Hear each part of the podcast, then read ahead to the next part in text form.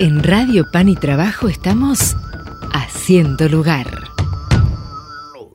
En historias sinodales tratamos de escuchar a la gente, tratamos de escuchar a las voces, tratamos de escuchar a los protagonistas para ver de qué manera están finalmente transitando esta etapa, este camino de escucha, el cual la semana pasada, el día sábado, el cardenal de Buenos Aires, el arzobispo de Buenos Aires y primado de la República Argentina, Mario Aurelio Poli salió a recorrer eh, a los encuentros presinodales, que ese informe seguramente ustedes los van a poder ver en semanario Orbe 21 en la pantalla de canal Orbe 21.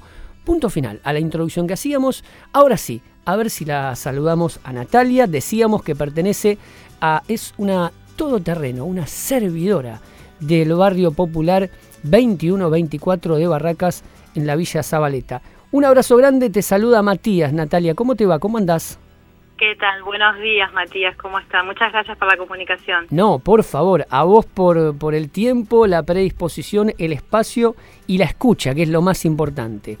Natalia, hablamos un poquito que estamos transitando en la Arquidiócesis de Buenos Aires una etapa linda, una etapa de fe, una etapa también de escucha, de acompañamiento y me parece una etapa transformadora también ¿no? para, para la iglesia. El sínodo, el sínodo de Buenos Aires.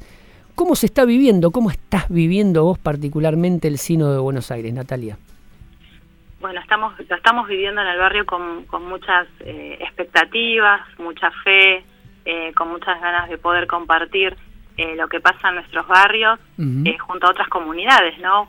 poder intercambiar esas experiencias de, vida en el camino de la fe de los barrios populares y bueno, cómo nos encuentra después de la pandemia, cómo se fortaleció eh, este espíritu de salir a caminar con el otro, ¿no? De esa iglesia en salida que siempre nos habla nuestro Papa Francisco. Claro. Bueno, a ver, llévanos un poquito, transportanos, trasladanos al barrio algo nos decías, se, se habla acerca del sínodo, se juntan y se comenta, se explica qué es el sínodo, la gente se acerca y pregunta, tiene inquietudes, ¿cómo es?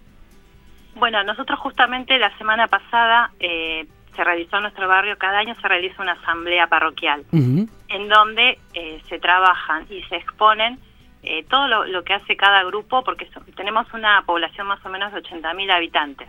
80.000 habitantes, mira vos. Claro, es muy grande, cada, todo se divide en sectores, cada sector tiene su ermita, su capilla, entonces es difícil que, que podamos encontrarnos durante el año, entonces se elige esta fecha recordando la llegada de nuestra madre de Cacupé, de Paraguay, eh, que fue hace 24 años, y a partir de su llegada el barrio tuvo un camino de transformación eh, muy positiva, siempre desde la fe, y se generaron muchos grupos. Entonces, en esta asamblea parroquial se trabaja lo que hace cada grupo, cómo crece, eh, cuáles son los frutos, ¿no? Claro. Claro, claro. Bueno, y se están viendo frutos, hablabas de frutos, ¿no? Se están viendo frutos producto precisamente de este caminar, de esta escucha del Sino de Buenos Aires en el barrio. Sí, eh, en nuestros barrios se vive de una forma eh, con acciones muy concretas, ¿no? Este salir al encuentro del otro, eh, acompañar la vida como viene, como los hogares de Cristo, eh, acompañar las adolescencias, las infancias, eh, la vida de los adultos mayores. en la pandemia lo vivimos con, con mucha fuerza esto, ¿no? Porque nos puso a prueba todo lo que veníamos viviendo, se reforzaron un montón de, de valores y la solidaridad fue lo que más se destacó. Es lo que permitió que la organización que ya había previamente eh, se pudiera salir adelante y que la parroquia eh, se abriera, como siempre, ¿no? a todas las organizaciones sociales del barrio y abrir la puerta de la, de la iglesia para que podamos salir adelante entre todos juntos. Este, es eso, ¿no? Hacer juntos el camino. ¿Y crees que, mm, bueno, haciendo juntos el camino, como, como decís vos, puede ser una oportunidad de transformación, de, de cambios, de cambios, a ver, los que ustedes consideren y si es que consideran que tiene que haber cambios, ¿no? Sí, eh, nosotros dentro de la iglesia de los barrios populares tal vez es muy particular, ¿no? Porque eh, uno ve muchas veces las necesidades materiales, ¿no? De, nuestros barrios, pero se refuerza esa necesidad eh, material eh, cambia porque la fuerza no de la fe, de nuestras raíces, de nuestros, en este caso de, pueblo paraguayo y después de muchas comunidades, el vivir en comunidades eh, con, de comunidades que vienen de otros países y compartimos la fe, eh, reforzando todo lo que se realiza en el barrio, como todo muy muy social, no muy solidario. Claro, claro. Una vida comunitaria, eh, sinodal y pastoral. Una vida comunitaria, sinodal y pastoral. Mira que mira qué interesante lo que lo que nos estás comentando. ¿Cuáles son? Hola Natalia, ¿cómo andás? ¿Qué tal? Buenos días, ¿todo bien? Bueno, me alegro de que estés con nosotros. ¿eh? Y a propósito de lo que decías, pensaba, bueno, es una iglesia de acción, ¿no? De cosas concretas. Contanos esas cosas concretas que se realizan en ese espíritu sinodal y comunitario. Puedo eh, nombrar algo como muy importante que nos marcó mucho en, el, en, la pandemia, ¿no? que fue el surgimiento de la escuela de, terciaria de enfermería. Se estaba preparando la tecnicatura de enfermería dentro de todos los eh, grupos que tiene la parroquia. Tiene la escuela de oficios, tiene el secundario, el primario, los jardines. Y esta escuela de, enfermería, antes de, empezar ¿no? A, lo que sería dar las clases, tuvo que salir a la cancha, como se dice, el eh, grupo de enfermeras formada por vecinas eh, a vacunar casa por casa a todas las personas de riesgo, con por ejemplo la vacuna antigripal en su momento, a los adultos mayores. Eh, las capillas se convirtieron en hogares de eh, hogares de día y de noche porque muchos adultos mayores que eran son personas de riesgo durante la pandemia no podían convivir en sus propias casas junto a un grupo grande de familias. Entonces, estos abuelos y abuelas eran trasladados a estas capillas eh, donde vivían y donde eran atendidos por tanto por las enfermeras como otras vecinas que también eh, acompañaban la tarea de, estar durante el día, hacer actividades para los abuelos, mantener todo el tema de los cuidados, los protocolos, ¿no? claro. eso no lo, o sea, es algo que nos marcó muchísimo. Una capilla que de repente eh, se modifica el altar, se hace la comida en ese lugar y la gente está eh, viviendo durante este tiempo complicado que nos tocó vivir. Llevarlos a los, a los hospitales, atenderlos en la parte de salud y este grupo de enfermeras se destacó totalmente. Increíble. ¿Ustedes participaron de la escucha sinodal? Viste que eh, estuvo este proceso de consulta eh, sobre qué nos falta, qué, en qué andamos bien, qué podemos hacer. ¿Qué ven en, en ese sentido? Si es que participaron. Mira, eh, concretamente sé que por las actividades que tienen nuestros sacerdotes, ¿no? En este momento tenemos tres dentro del barrio y no alcanzan. No, me imagino. sí, eh, no, no en lo que sería presencialmente, pero bueno, sí estamos al tanto de todo lo que se fue trabajando, eh, se fue transmitiendo a los grupos, los grupos de, trabajo. entonces, bueno, y con la pandemia, bueno, muchas cosas quedaron frenadas. Sí, fue un es un problema. Claro, la iglesia se convirtió, como decía, ¿no? En, como una intendencia en donde todas las necesidades se canalizan a través de ella. Entonces, eh, toda esa parte quedó, quedó digamos, como un stand-by y eh, bueno, ahora se retoma eh, con todos los cuidados, ¿no? Para poder juntar a los grupos. Claro, porque van a participar ustedes de la asamblea en ahora en, en unos pocos días que comienza el 18 de septiembre. Sí, sí, sí, sí. Sí, sí, estamos organizando con el padre Toto, Lorenzo de Bella, que es nuestro párroco, junto a los otros sacerdotes. Eh, de, qué manera vamos a tratar de que podamos ser varios grupos, o sea, que no quede centrado en una sola persona, sino que eh, de otros grupos también puedan participar. Claro, claro. Em, sí, Mati. Sí, estaba pensando porque... Muchas veces los, Gaby, los, los servidores se trasladan en, eh, de la comunidad, ¿no? Un servidor hoy está en una comunidad en, en, unas, en una semana, en un año, en unos meses, en unos días cambian, van cambiando, pero la historia de Natalia es muy particular, linda en ese sentido, porque vos Natalia lo hablábamos el sábado precisamente cuando nos conocimos y nos encontramos en, en esta etapa de presinodales en el Arzobispado de Buenos Aires, ¿eh? y agradecemos la amabilidad a Monseñor Gustavo Carrara, ¿eh? que nos presentó esta linda, esta linda historia. Vos naciste en el barrio, continuás en el barrio, o sea, tenés una linda historia para contar de, de, tu vida, ¿no? En, en, la barriada popular, la evolución que ha tenido también, ¿no? Sí, como te comentaba, bueno, yo tengo 43 años y nací en el barrio, mis hijos hoy también adolescentes que nacieron en el barrio. Eh, seguimos desde chico, fui al jardín que en su momento tenía la hermana Pilar, que estaba dentro de la parroquia, en la época del padre Daniel de la Sierra. Claro. Se lo conoce, se escuchó sobre el tema de las topadoras cuando se querían erradicar las villas. Claro. Eh, en ella en ese momento había una organización que comienza con el padre Daniel de la Sierra cuando se evita eh, esta erradicación. Eh, los vecinos se organizan y bueno, así se forma, como te digo, un jardín dentro de la parroquia para que las familias también, aquellas madres que tenían que salir a trabajar, tengan un lugar donde poder dejar a sus hijos. Eh, los hombres se organizan también y bueno, eh, después de esto viene el padre Pepe. Cuando el padre Pepe llega, eh, el barrio se encontraba en un momento complicado en lo que sería en situación de violencia. muy Los dividido, ¿no? sectores. ¿Cómo? Claro, muy dividido el barrio, ¿no? Separado, fraccionado. todo dividido eh, y una forma que, que tuvo el padre Pepe de, de- de acercarnos fue traer a la, a la imagen de nuestra madre de Paraguay. Viajó una comitiva de vecinos y vecinas y la recibe en su momento Bergoglio acá en la catedral. Y de eso estamos hablando ya hace 24 años.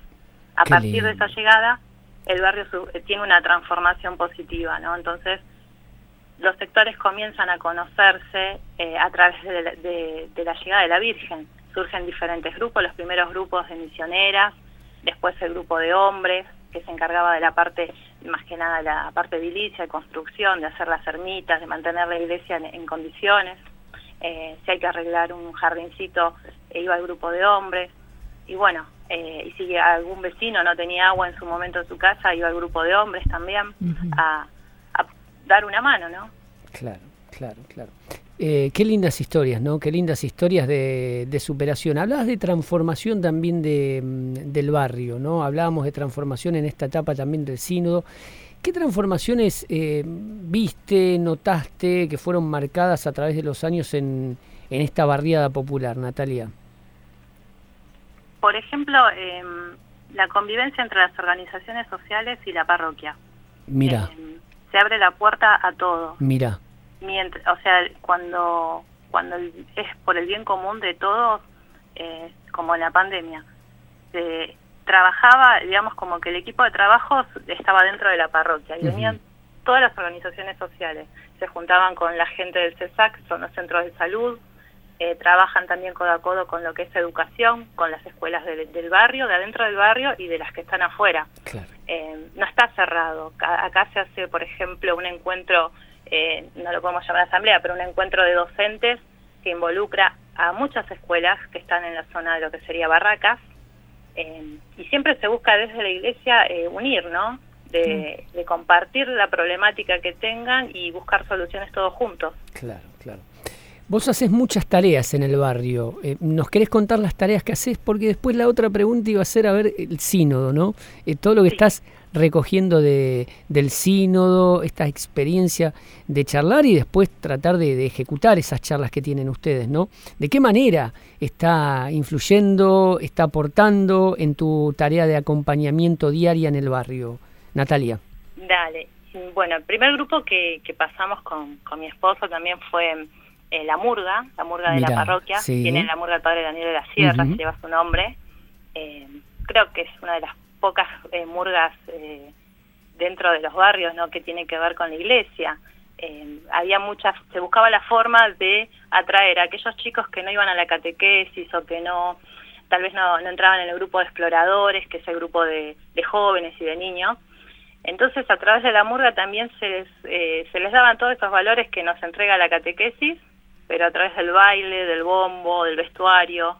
Eh, hoy por hoy la murga creció muchísimo y participan las familias, van con las madres, los padres.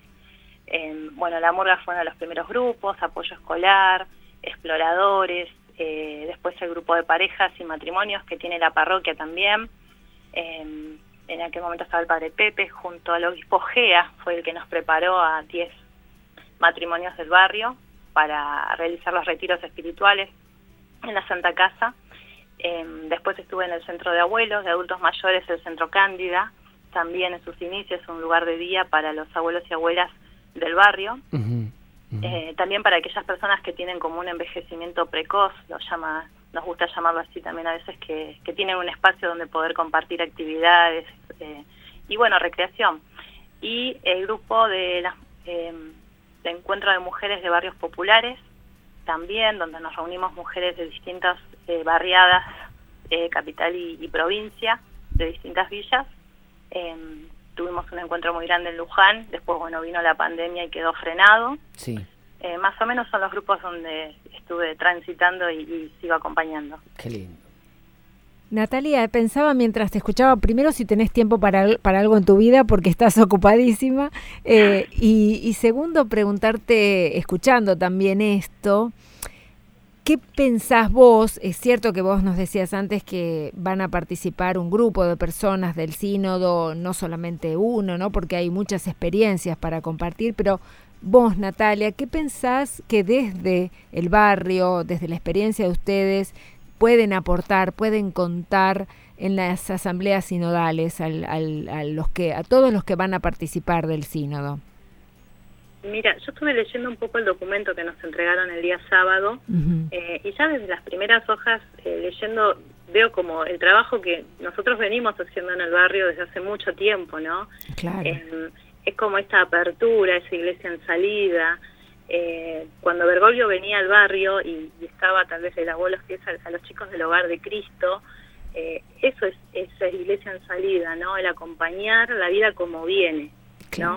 Eh, donde los protocolos, donde mm, protocolos en el sentido de una iglesia muy estructurada, muchas veces se cierran a ciertos grupos, ¿no? Ciertos grupos que necesitan más acompañamiento. En este caso hablamos eh, del hogar de Cristo porque bueno tiene que ver con los chicos en recuperación. Sí es como el paradigma no de, de, romper todas las estructuras para estar con el que lo necesita. El hogar de Cristo me parece que es el ejemplo primero número uno de todo eso. Sí sí porque cuando veíamos esta situación en el barrio hace muchos años y veíamos a los chicos cada vez más chicos entrar en tema de consumo. Eh, era una preocupación de los vecinos que la llevábamos a la parroquia y, en su momento el padre Pepe, luego todos los curas que fueron pasando, tomaron la posta de la problemática eh, y, vieron qué hacer, ¿no? No se quedaron con cruzados de brazos y bueno no podemos hacer nada claro. Eh, entonces como y sabe trabajar también con el Estado y lo que siempre pide la Iglesia de los barrios también es eh, un Estado inteligente, no un Estado que, que, escuche, no solamente que escuche, sino que actúe. Eh, ese acompañamiento lo vivimos día a día acá en las parroquias, cuando no hay vacantes escolares, cuando una familia se queda sin trabajo, recurrir a un comedor, y siempre hay una solución para esa problemática. Entonces, ponerse en el lugar del otro, ¿no? En los zapatos del otro, no juzgar y acompañar. Vamos y venimos, hablamos un poquito del barrio, hablamos un poquito del sínodo, porque el sínodo está en el barrio, como bien lo decías vos. En esta mañana de día jueves estamos hablando con Natalia Quintana, para aquellos que recién se están enganchando en, esta, en este jueves, ¿no? Eh, de la barriada 21-24 ahí en Zabaleta, en Barracas, con el padre Toto de Bedia. Natalia, estamos entrando en una etapa de cierre, si bien falte, la estamos transitando, la estamos caminando, eh, ustedes desde, bueno, la ejecución, nosotros desde la comunicación y lo que podemos reflejar y transmitir de lo que se está haciendo. ¿Qué, mm, ¿Qué esperas de este cierre de sínodo? Cuando termine el sínodo vos decís, bueno, saqué tal conclusión, me hubiese gustado esto, se concretó lo que yo esperaba y anhelaba, ¿tenés una idea? ¿Te pones a pensar eso? Sí, la verdad que es una, una oportunidad impensable que, que podamos generar desde las distintas pastorales, ¿no?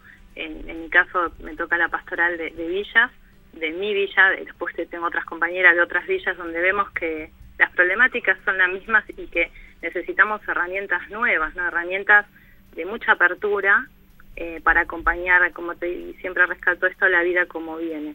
Entonces, en, en todos los ámbitos, desde chicos a grandes, eh, estar abiertos, escuchar, que es lo que genera este sínodo, escuchar todas las experiencias, abrirnos a escuchar esas experiencias y desde la fe, a través del Espíritu Santo, eh, iluminarnos y que nos guíe el Espíritu Santo para tomar las mejores decisiones y, y esto, ¿no? De ponernos en el lugar siempre del otro.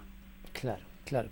Y con respecto cuando nos decías de, las reuniones, ¿no? Las reuniones son de manera eh, diaria, semanales, más allá del tiempo, ¿cómo son esas reuniones sinodales estamos hablando, ¿no? Con, toda la comunidad. Siempre eh, previo a una fecha de festejo en el barrio, ¿no? El festejo se llama, por ejemplo, esto que pasó en la asamblea parroquial, hay una reunión previa en donde se organiza y se comenta, eh, como que se genera un trabajo a través, más que nada en este tiempo de pandemia fue a través del WhatsApp y de los Zoom, eh, mismo a través de la radio, la parroquia también tiene su, su radio, y eh, se generan las charlas para poder ir eh, apuntando todos esos temas que vamos a llevar. Claro. Entonces nosotros vamos a hacer como el correo de los vecinos, ¿no? Vamos a llevar la carta con todo lo, que los vecinos y las vecinas nos están pasando, todas sus inquietudes, eh, y todos también a la vez compartir todos los frutos que se fueron generando en este tiempo de escucha. Impecable. Me parece que nos quedamos con esta última palabra, en este tiempo de escucha, que es lo que ha pasado entre nosotros, escucharnos, sacar conclusiones y conocer, conocer el sínodo, ingresar. Nos abrieron las puertas, en este caso de la barriada popular, ahí en Barracas, en la, en la zona sur. ¿eh? Gracias, gracias por la escucha, gracias por el tiempo, un placer y espero que la hayas pasado muy bien, Natalia. Muchísimas gracias a ustedes, la pasé muy bien y bueno, eh, agradecerles esto, ¿no? el poder compartir nuestras realidades eh, y las vivencias que van a darse a través del sínodo. No, gracias a vos y bueno, adelante, tienen un camino lindo por delante este tiempo desde ahora y hasta noviembre, seguramente habrá muchas voces para oír, eh, será muy, una muy linda experiencia, así que adelante. Exactamente, muchas gracias, un abrazo para todos. Gracias. Quédate con nosotros. Seguimos haciendo lugar.